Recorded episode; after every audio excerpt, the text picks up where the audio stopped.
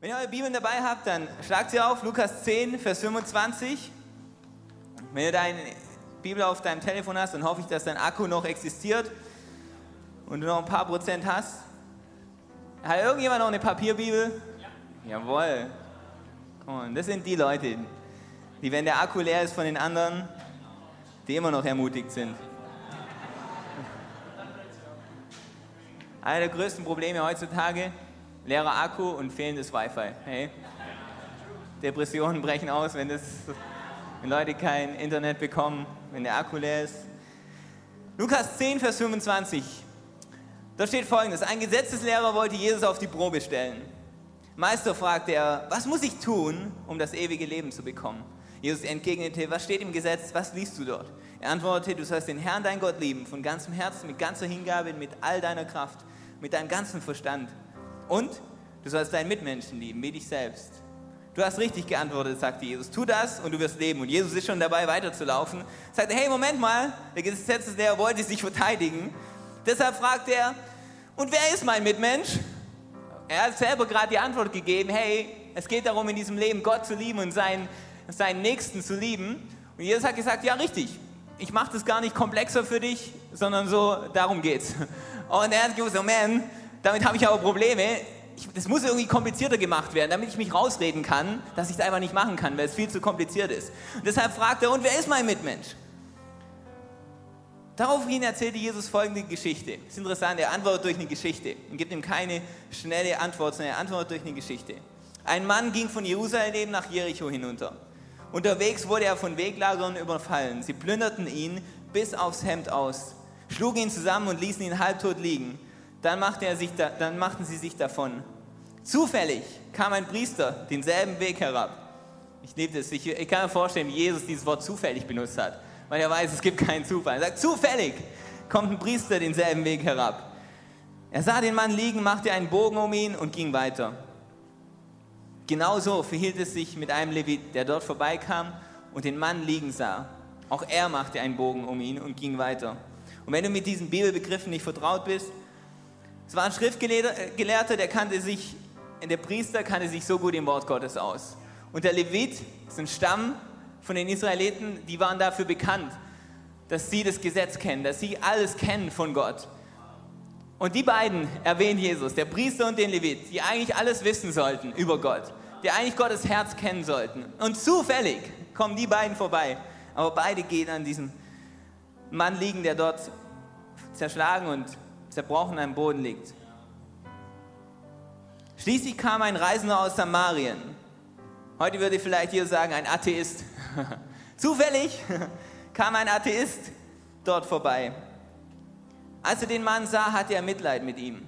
Er ging zu ihm hin goss Öl und Wein auf seine Wunden und verband sie. Dann setzte er ihn auf sein eigenes Reittier, brachte ihn in ein Gasthaus und versorgte ihn mit allem Nötigen. Am nächsten Morgen nahm er zwei Denare aus seinem Beutel und gab sie dem Wirt. Sorge für ihn, sagte er.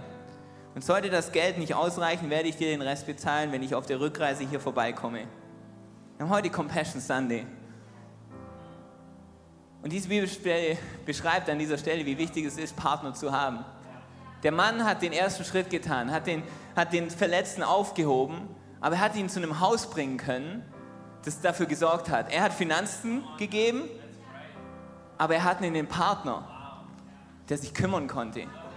Und er hat gesagt, hey, ich gebe dir, was du brauchst. Ich kann mich jetzt, ich kann nur den ersten Schritt gehen gerade, aber ich weiß, dass ihr langfristig einen Unterschied machen könnt. Ich gebe Finanzen, aber ihr könnt euch jetzt gerade kümmern wo ich mich nicht mehr weiter kümmern kann. Es war wichtig, dass er seinen Part gespielt hat, aber noch genauso wichtig, dass er einen Partner hatte, ein Haus, in dem er diesen Verletzten bringen konnte. Und er hat gesorgt dafür, dass dieses Haus alles hat, was es braucht.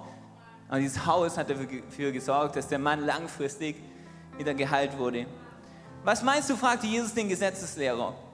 Wer von den dreien hat dem, der den Weglagerern in die Hände fiel, als Mitmenschen gehandelt? Er antwortete, der, der Erbarmen mit ihm hatte und ihm geholfen hat. Nicht der, der alles wusste, nicht der, der die Bibel auswendig kannte, sondern der, der Erbarmen mit ihm hatte und ihm geholfen hat. Da sagte Jesus zu ihm, dann geh und mach es ebenso. Jesus, ich danke dir so sehr für dein Wort. Danke für das, was du uns gezeigt hast, wer Gott eigentlich ist. Danke, dass du uns gezeigt hast, deine Liebe, Gott, deine Gnade, Gott, dein Herz für die, die zerbrochen sind, dein Herz für die, die keine eigene Stimme haben, keine eigene Kraft im Moment.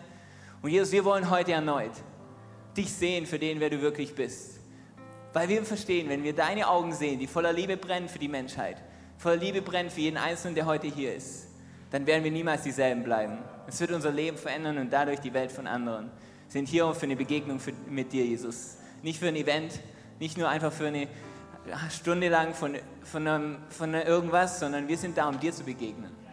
Deshalb sind wir hier in deinem Haus. Und wir danken dir, Jesus, dass du versprochen hast, dass deine Gegenwart mit uns ist. In deinem Namen und alle sagen gemeinsam Amen.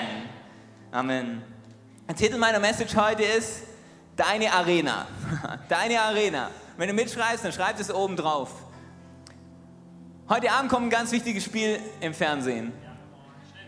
Und ich weiß, Fußball ist zurzeit und, und heute natürlich und morgen und die nächsten Wochen das Thema schlechthin. Aber da gibt es was, was ihr immer unbedingt nicht verpassen dürft, okay? NBA Finals. Okay? NBA Finals. Funktioniert folgendermaßen. Die beste Mannschaft vom westlichen Teil des Landes spielt gegen die beste Mannschaft vom östlichen Teil des Landes. Und derjenige, der viermal gewinnt, gewinnt den Titel. Es steht 3 zu 3, okay? 3 zu 3. Und heute Abend ist das entscheidende Spiel. Ich liebe Basketball, wir werden uns treffen heute Abend. Um 2 Uhr nachts wird das Spiel übertragen. Wenn du dabei sein möchtest, dann komm nachher zu uns an Infopoint. Ähm, machen daraus einfach eine Kleingruppe. Aber jedes Mal, wenn ich Basketball spiele, weil ich auch hobbymäßig spiele, ich weiß nicht, wie es dir geht, aber wenn ich ein Spiel anschaue, dann will ich Teil davon sein. Ich meine, Zuschauen ist großartig und Zuschauen ist genial, aber alles in mir ist so, wow, ich will auf, diese, ich will auf diesem Feld stehen. Überleg dir, wie es wäre, wenn du in diese Arena hineinläufst. Überleg dir, wie es wäre, wenn du die Atmosphäre fühlen könntest. Überleg dir, wie es wäre, wenn du auf dem Spielfeld wärst und natürlich die Superkräfte hättest, die es braucht, um in diesem Spiel existieren zu können. Aber überleg dir, wie es wäre, auf, auf dem Spielfeld zu sein. Und dann gibt es andere Momente, dann denke ich mir, oh, zum Glück bin ich jetzt nicht auf dem Spielfeld. Ja, wenn ich bei unserer Jugend bin zum Beispiel. Die Jugend hat immer crazy Spiele und crazy Dinge, die dort passieren. Und eigentlich die, die Strategie ist immer, lass uns irgendwelche Jugendlichen so pumpen dafür, dass sie sich entscheiden, Teil von dem Spiel zu sein. Und alle anderen werden einen riesen Spaß haben. und äh, da gibt es Sachen, die getrunken werden. Äh, mit dem, die gemixt werden, wo alle möglichen Dinge drin sind. Und ich denke immer, wow, ja, trinkt es, aber ich will es nicht trinken, okay? Es gibt Momente, da will ich auf dem Spielfeld sein und dann gibt es Momente, da will ich auf keinen Fall auf dem Spielfeld sein. Wie ist es in unserem Leben? Welches ist das Spielfeld, auf dem wir sein sollten? Welches ist die Arena, in der wir kämpfen sollten? Und welche ist es nicht? Auf wel wo sind wir positioniert in unserem Leben jetzt im Moment? Stehen wir von außen und schauen zu auf das, was passiert? Sind wir froh, wenn wir nicht Teil davon sind? Wollen wir aufs Spielfeld, aber wir wagen den Schritt nicht? Oder sind wir mitten auf diesem Spielfeld? Der Titel ist Deine Arena und den ersten Gedanken, den ich mir aufgeschrieben habe für mein Leben und für mich, ich habe mir aufgeschrieben, Jan, deine Welt braucht dich nicht als Kritiker und nicht als Fan, sondern auf dem Spielfeld. Deine Welt, Jan, deine Freunde, die Leute, die Gott in mein Leben gestellt hat, die brauchen mich weder als Kritiker noch als Fan, der von außen zujubelt, sondern die brauchen mich auf dem Spielfeld. Die brauchen mich auf dem Spielfeld. Theodore Roosevelt hat, hat eine unglaubliche, unglaubliche Rede gehalten. 1910, in Paris war das. Und jedes Mal, wenn ich diese Worte lese, dann, dann, dann lässt es was in mir aufleben. Dann lässt es was in mir zum Vorschein kommen, wo ich denke, ja, genau das ist es. Genau das ist es, was er beschreibt, dieses sei auf dem Spielfeld. Ich lese euch vor. Wir haben es auf dem Screen, ihr könnt mich mitlesen. Er sagt folgendes. Nicht der Kritiker zählt. Nicht derjenige, der darauf aufmerksam macht, wie der Starke fällt und wo der, der anpackt, es besser machen hätte können. Die Anerkennung gebührt dem, der tatsächlich in der Arena steht, dessen Gesicht staubig und verschwitzt und voller Blut ist, der sich wacker bemüht, der sich irrt, der wieder und wieder scheitert, weil es kein Bemühen ohne Fehler und Schwächen gibt. Könnt ihr es euch merken? weil es kein Bemühen ohne Fehler und Schwächen gibt. Wenn du in dieser Arena sein wirst, du wirst fallen, dein Gesicht wird staubig, da werden Kratzer an dir sein. Wenn du auf der Arena bist, der einzige Weg, um sauber zu bleiben, der einzige Weg, um, um keine Kratzer abzukriegen, ist als Zuschauer, als Kritiker, als Fan. Aber in dieser Arena werden wir alle mal fallen, werden wir alle mal stolpern, aber es sollte uns nicht zurückhalten.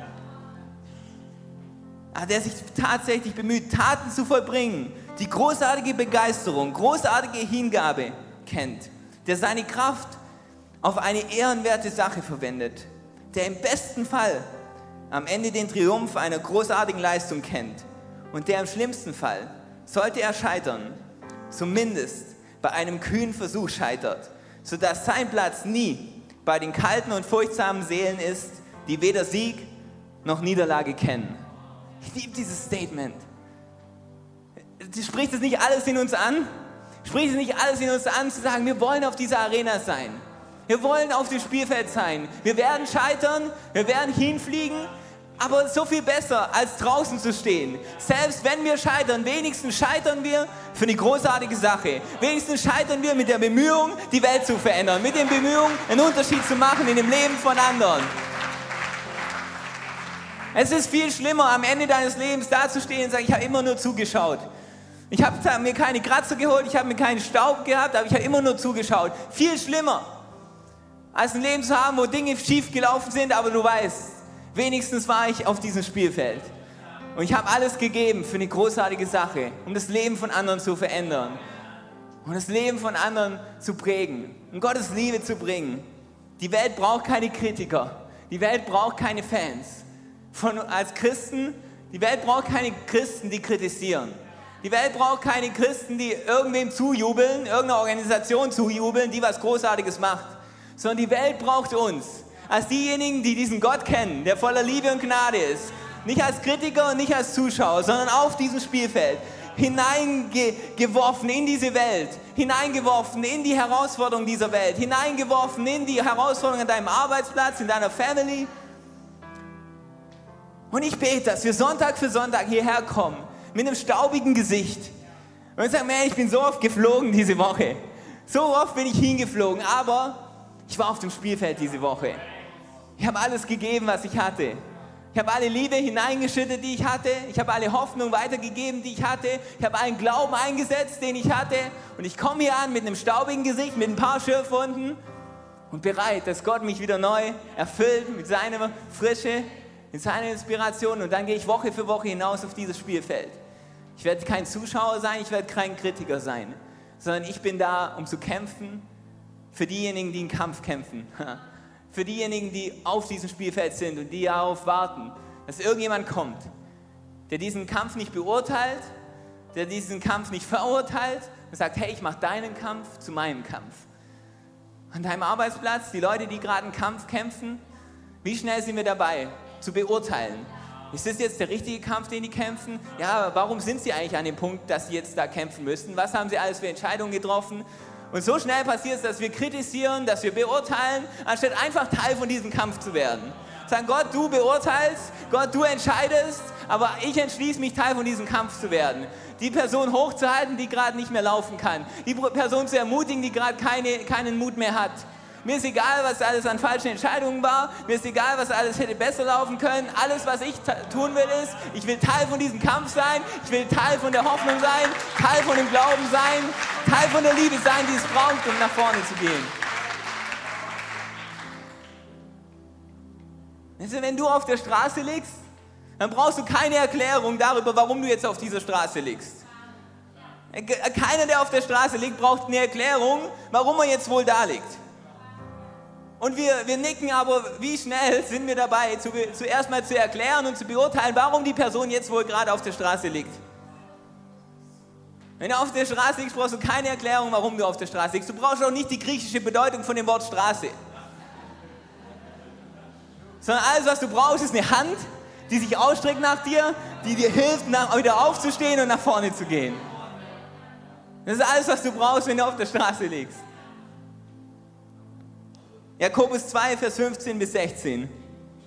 Jakobus redet genau über das Thema. Er sagt, angenommen, ein Bruder oder eine Schwester haben nicht genügend anzuziehen und es fehlt ihnen an dem, was sie täglich zu essen brauchen.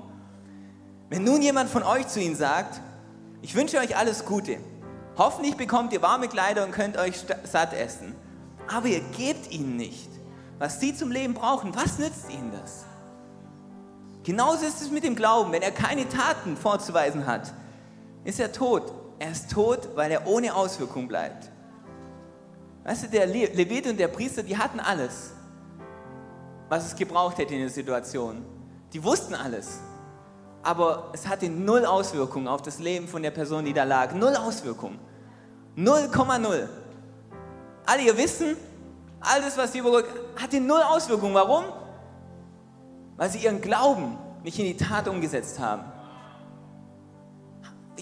Diese Stadt, in der wir sind, dieses Office, in dem wir Tag für Tag sind, die Family, in der wir sind, unsere Mitschüler, Studenten. Was ist die Auswirkung davon? Dass unser Leben verändert wurde, dass wir einen Gott kennen, der höher ist und größer ist als alle Herausforderungen. Gibt es da irgendwas an Ermutigung, das rausfließt aus uns? Gibt es da irgendwas an Freundlichkeit, die kommt? Wie gesagt, wir müssen nicht alles wissen. Die Leute brauchen nicht die griechische Übersetzung vom Wort Straße. Was sie brauchen, ist eine Ermutigung. Was sie brauchen, ist ein Lächeln. Was sie brauchen, ist vielleicht jemand, der sie gerade aufs Mittagessen einlädt. Aber was fließt aus dem heraus, was wir wissen, was wir kennen? Wie wird unser Umfeld verändert? Es gibt eigentlich nur zwei Dinge, warum wir uns entscheiden, nicht zu kämpfen, nicht auf dem Spielfeld zu sein. Das eine ist, wir richten. Wir richten darüber, warum dieser Kampf wohl gerade stattfindet und warum er nicht stattfinden sollte. Meine Frage an dich ist, ist dein Herz noch weich genug, dass dich eine persönliche Geschichte berühren kannst, ohne dass du von außen gleich beurteilst, was jetzt da wohl ablief und warum das wohl dazu gekommen ist. Ich glaube, wir als Christen müssen manchmal aufpassen, dass wir nicht so abgeklärt werden, dass wir alles beurteilen, sondern dass unser Herz noch weich genug ist, dass eine persönliche Geschichte uns berühren kann. Kürzlich so eine Situation, wo Gott mich so daran erinnert hat, ich habe jemanden getroffen, der aus Rumänien regelmäßig herkommt, um über den Sommer hier zu arbeiten. Länger mit ihm gesprochen, dann zeigt er mir seine Heizungsrechnung für seine Family. Er sagt, Jan, ich kann die nicht bezahlen. Keine Chance, die zu bezahlen. Das hat mich so berührt in diesem Moment. Hingegangen, habe diese Heizungsrechnung bezahlt. Und dann ging es los in meinem Kopf. Ja, was ist, wenn der mich jetzt, was ist, wenn das gar nicht stimmt, die Geschichte? Was ist, wenn das strategisch war? Was ist, wenn die extra hierher kommen und es erfinden und ich bin da jetzt drauf reingefallen. Und ich habe mir diese tausend Gedanken gemacht. Und Gott sagt zu mir, ja, und selbst wenn es so wäre, dass das alles erfunden war, das Herz, das du hattest bei dem Moment, war das Richtige. Und deshalb wird egal, ob es, ob es Betrug war oder ob es Not war, deshalb wird das, was du getan hast, einen Unterschied machen. Und du brauchst dir keine Sorgen machen über deine Finanzen, weil es gar nicht darauf ankommt, ob du jetzt die richtige Erklärung hast für das Ganze, ob du jetzt die richtige Entscheidung hast, sondern es kommt auch in dem Moment einfach nur auf dein Herz an. Und wir sind so oft dabei zu beurteilen, okay, machen die das jetzt absichtlich? Und, und da liegt vielleicht einfach jemand auf der Straße. Und alles, was er braucht, ist eine helfende Hand. Sind wir dabei zu verurteilen und beurteilen oder sind wir einfach da, um diese Hand auszustrecken? gar nicht viel zu fragen und einfach die helfende Hand zu sein, die es gerade braucht. Und das andere, der andere Grund ist, entweder wir richten oder wir denken, wir haben nicht, was es braucht, um zu helfen. Und, und das ist wirklich so. Wir laufen an dieser Person vorbei und denken, nee, ich kann dir nicht helfen, ich habe nicht, was es braucht zu helfen. Das überfordert mich. Die Person, die da liegt, das überfordert mich. Wer kennt das, dass er irgendwie eine Situation erlebt, die gerade passiert an seinem Arbeitsplatz oder bei Freunden und denkst, das überfordert mich, ich will gar nicht, die Person gar nicht anrufen, ich will gar nichts weil ich kann nicht, ich kann die Fragen nicht beantworten, die wahrscheinlich kommen. Ich habe nicht die, die Weisheit, die es gerade braucht. Meine Frage an dich heute Abend ist, seit wann ist Liebe nicht mehr genug? Seit wann brauchen wir die Lösung für die Situation? Seit wann müssen wir, wenn jemand in einer schwierigen Situation ist, alles erklären können, die nächsten Weisheiten bringen? Seit wann ist Liebe nicht mehr genug? Seit wann ist Liebe nicht mehr genug? Einfach da zu sein. Weißt du, was eine Person braucht, die gerade in einer Krise ist? Jeder, der schon mal mit einer Person zusammen war, die in einer wirklichen Krise ist, die braucht keine Tipps, die braucht keine Erklärung. Alles, was die braucht, ist jemand, der da ist. Jemand, der einfach nur da ist. Wenn du bei jemandem im Krankenhaus bist, der gerade eine schwere Situation durchmacht, Die, die Person braucht nicht jemanden, der, sie ständig, der ständig ihr sagt, was jetzt passieren wird und was wohl alles gut wird. Die Person braucht einfach jemanden, der mit ihr da ist. Seit wann ist Dasein nicht mehr genug? Seit wann ist Liebe zeigen mit Freundlichkeit, mit freundlichen Worten, mit Hoffnung? Seit wann ist es nicht mehr genug? Seit wann denken wir, wir haben nicht genug, um zu helfen? Seit wann denken wir, unsere Liebe ist nicht genug? Deine Liebe ist genau das, was es braucht. Deine Ermutigung, die Dinge, die dir, die dir einfach fallen, jemand zu ermutigen, einfach da zu sein, jemand mal ein Mittagessen zu machen, der gerade in einer schweren Situation ist, ist genug. Das bedeutet genau hinzugehen zu dieser Person, nicht die Lösung zu bringen, nicht zu erklären, warum das passiert ist und was wohl passiert ist, sondern einfach zu lieben. Und das andere ist, ist Gebet. Seit wann ist Gebet nicht mehr genug? Wenn du Liebe zeigst und gleichzeitig für die Person betet, ich glaube, du machst einen riesen Unterschied. Paulus fleht seine Gemeinde an und sagt zu ihr folgendes. In Römer 15, Vers 30. Er sagt, Geschwister, wir sind durch die Liebe, die der Heilige Geist wirkt, miteinander verbunden. Deshalb bitte ich euch im Namen von Jesus Christus, unserem Herrn, dringend darum, mir kämpfen zu helfen, indem ihr in euren Gebeten vor Gott für mich einsteht. Paulus sagt, sagt, hey, bitte helft mir in dem Kampf, in dem ich stehe. Und weißt ihr, wisst ihr, wie ihr das macht? Betet für mich. Sisterhood Fight Club. ich liebe das. Und wir als, als Männer, wir sind Teil davon. Dieses Gebet, de, wo, wo wir, für wen betest du morgens? Wer ist auf deinem Herzen, wo du sagst, hey, ich weiß, die Person hat gerade eine schwere Situation, ich bete für die Person. Ich bete für meine Freunde. Ich bete für meine Arbeitskollegen. In den Kämpfen, die sie stehen. Und weißt du was? Clint Barrett hat letzte Woche zu uns gesprochen, bei unseren Kingdom Builders. Ein Satz, den ich nicht so schnell vergessen werde, ist, Leute in deinem Leben gehen gerade durch Kämpfe, von denen niemand irgendwas weiß. Bevor du irgendjemand verurteilst, bevor du irgendjemand beurteilst, warum er gerade irgendwelche Entscheidungen trifft, da gibt es einen Kampf, von dem du keine Ahnung hast, den die Person gerade kämpft. Ich habe keine Ahnung, durch welchen Kampf Sam gerade geht. Keine Ahnung wahrscheinlich, durch welchen Kampf Nastasia vielleicht gerade geht. Jeder von uns hat einen Kampf, von dem viele nicht wissen. Und wenn wir so durch unser Leben laufen, zu wissen, hey, die Person geht wahrscheinlich durch einen Kampf, von dem ich keine Ahnung habe dann hilft es uns manchmal ein bisschen vorsichtiger zu sein, wie wir was beurteilen. Hilft es uns ein bisschen, ein bisschen gnädiger zu sein mit unseren Worten, ein bisschen großzügiger zu sein mit unserem Handeln. Jede Person in diesem Raum geht durch einen Kampf, den du gerade gar nicht kennst. Und die gute Nachricht ist, wir kämpfen nicht allein, Church. Wir kämpfen niemals allein. In dem Moment, wo du sagst, hey, ich mache den Kampf von jemand anderem zu meinem Kampf, da wirst du Teil von dem Team, das Gott baut gerade. Weil Gott ist Teil von jedem einzelnen Kampf. Gott kämpft für dich. Gott lässt dich niemals alleine kämpfen. Und wenn du sagst, ich werde Teil von diesem Kampf, dann wirst du automatisch Teil von Gottes Team. Und dann bist du in seiner Autorität, dann bist du in seiner Kraft. Paulus sagt es folgendermaßen, es wird euch so ermutigen. Kolosser 1, Vers 29. Das, das ist aber das Ziel meiner Arbeit. Dafür mühe ich mich ab. Und dafür kämpfe ich, wie kämpfe ich? Im Vertrauen auf Gottes Kraft, die in meinem Leben so mächtig am Werk ist. Paulus hat gesagt, hey, ich kämpfe nicht aus eigener Kraft. Aber wenn ich Teil werde von einem Kampf, wenn ich auf die Arena gehe, wenn ich nicht Kritiker bin, wenn ich nicht Zuschauer bin, sondern wenn ich dieses Leben in seiner Fülle lebe, wenn ich kämpfe für andere, wenn ich mich einsetze, dann werde ich Teil von Gottes Team.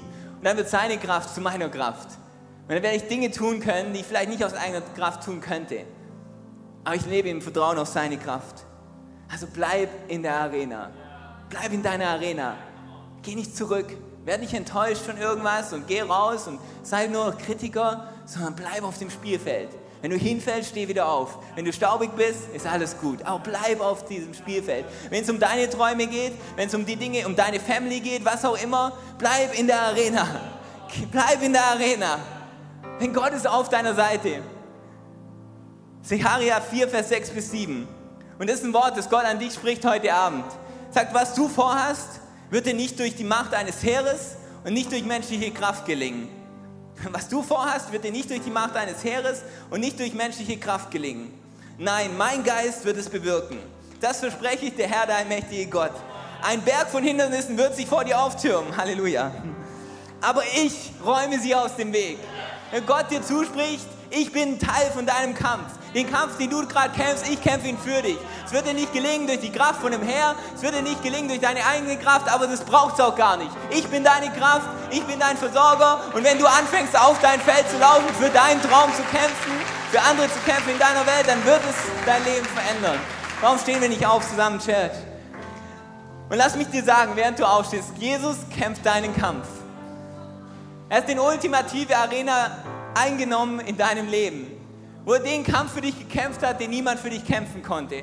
Als er ans Kreuz gegangen ist und die, deine Schuld auf sich genommen hat, deine Fehler auf dich genommen hat, den Kampf, den du niemals kämpfen könntest, den Kampf, den du nie gewinnen hättest, hättest können, Jesus ging in diese Arena für dich. Hat alles bezahlt für dich, hat den Kampf gekämpft, hat den Tod überwunden. Jesus erklärt dieses Beispiel, wenn es darum geht, andere zu tragen. Jesus erklärt, hey, wenn ein Schaf verloren ist, dann bin ich derjenige, der hinterhergeht. Und ich nehme dieses Schaf, ich verlasse die Herde und ich nehme es auf meinen Rücken und ich bringe es wieder zurück. Und die Freude über den einen, der wieder zurück ist, ist so viel größer als alle, die immer da waren. Jesus hat dich zurückgebracht. Jesus hat dich nicht am Boden liegen lassen. Und er lässt dich in Zukunft nicht liegen. Er ist deine Kraft, er ist dein Retter, er ist dein Versorger. Den Kampf, den du gerade kämpfst, kämpfst du nicht allein. Und Gott sagt zu dir erneut heute Abend, hey, ich bin Teil von deinem Kampf. Ich bin deine Kraft, ich bin deine Versorgung. Und wie bei so einem Tag-Team anfängt, den anderen abzuschlagen, übernimm du, ist es dran für dich erneut. Und Gott sagt, Gott, übernimm du. Ist nicht meine Kraft, ist nicht das, was ich kann. Ich brauche dich allein.